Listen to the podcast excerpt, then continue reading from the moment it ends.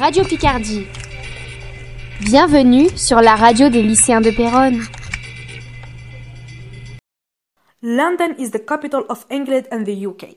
It's a large metropolis at the northwestern end of the European megalopolis. London is a global city whose landscapes translates power. Its CBD, Central Business District, the city, is an international center for trade and finance. Its population is large, agglomeration exceeds 11 million inhabitants, and its cosmopolitan and cultural influence is also intense. London is an active metropolis suffering from the global economic crisis, but still developing. It was the host of the 2012 Olympic Games. For this, the mayor of the city has undertaken important work to rehabilitate some poor areas of the city. Touristic flows are an important characteristic of global cities.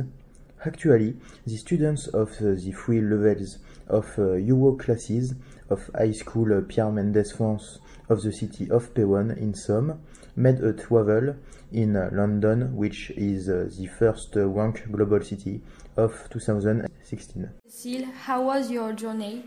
Uh, it was pretty good. It was interesting. Did you uh, enjoy it? Yeah, really much. Uh, very good. Uh, it's a very nice uh, journey.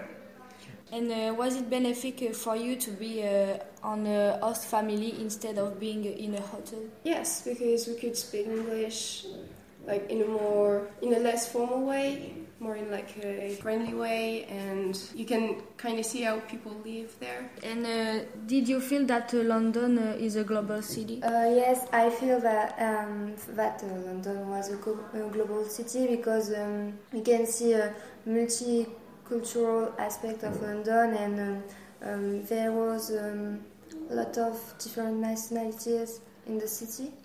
Yes, I see it. During their travel, the students of Péronne made numerous cultural exchanges with their host family or by visit many places of the city like Museum, Tower of London.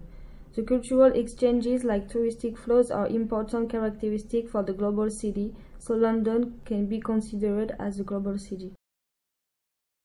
PNF Radio Picardie.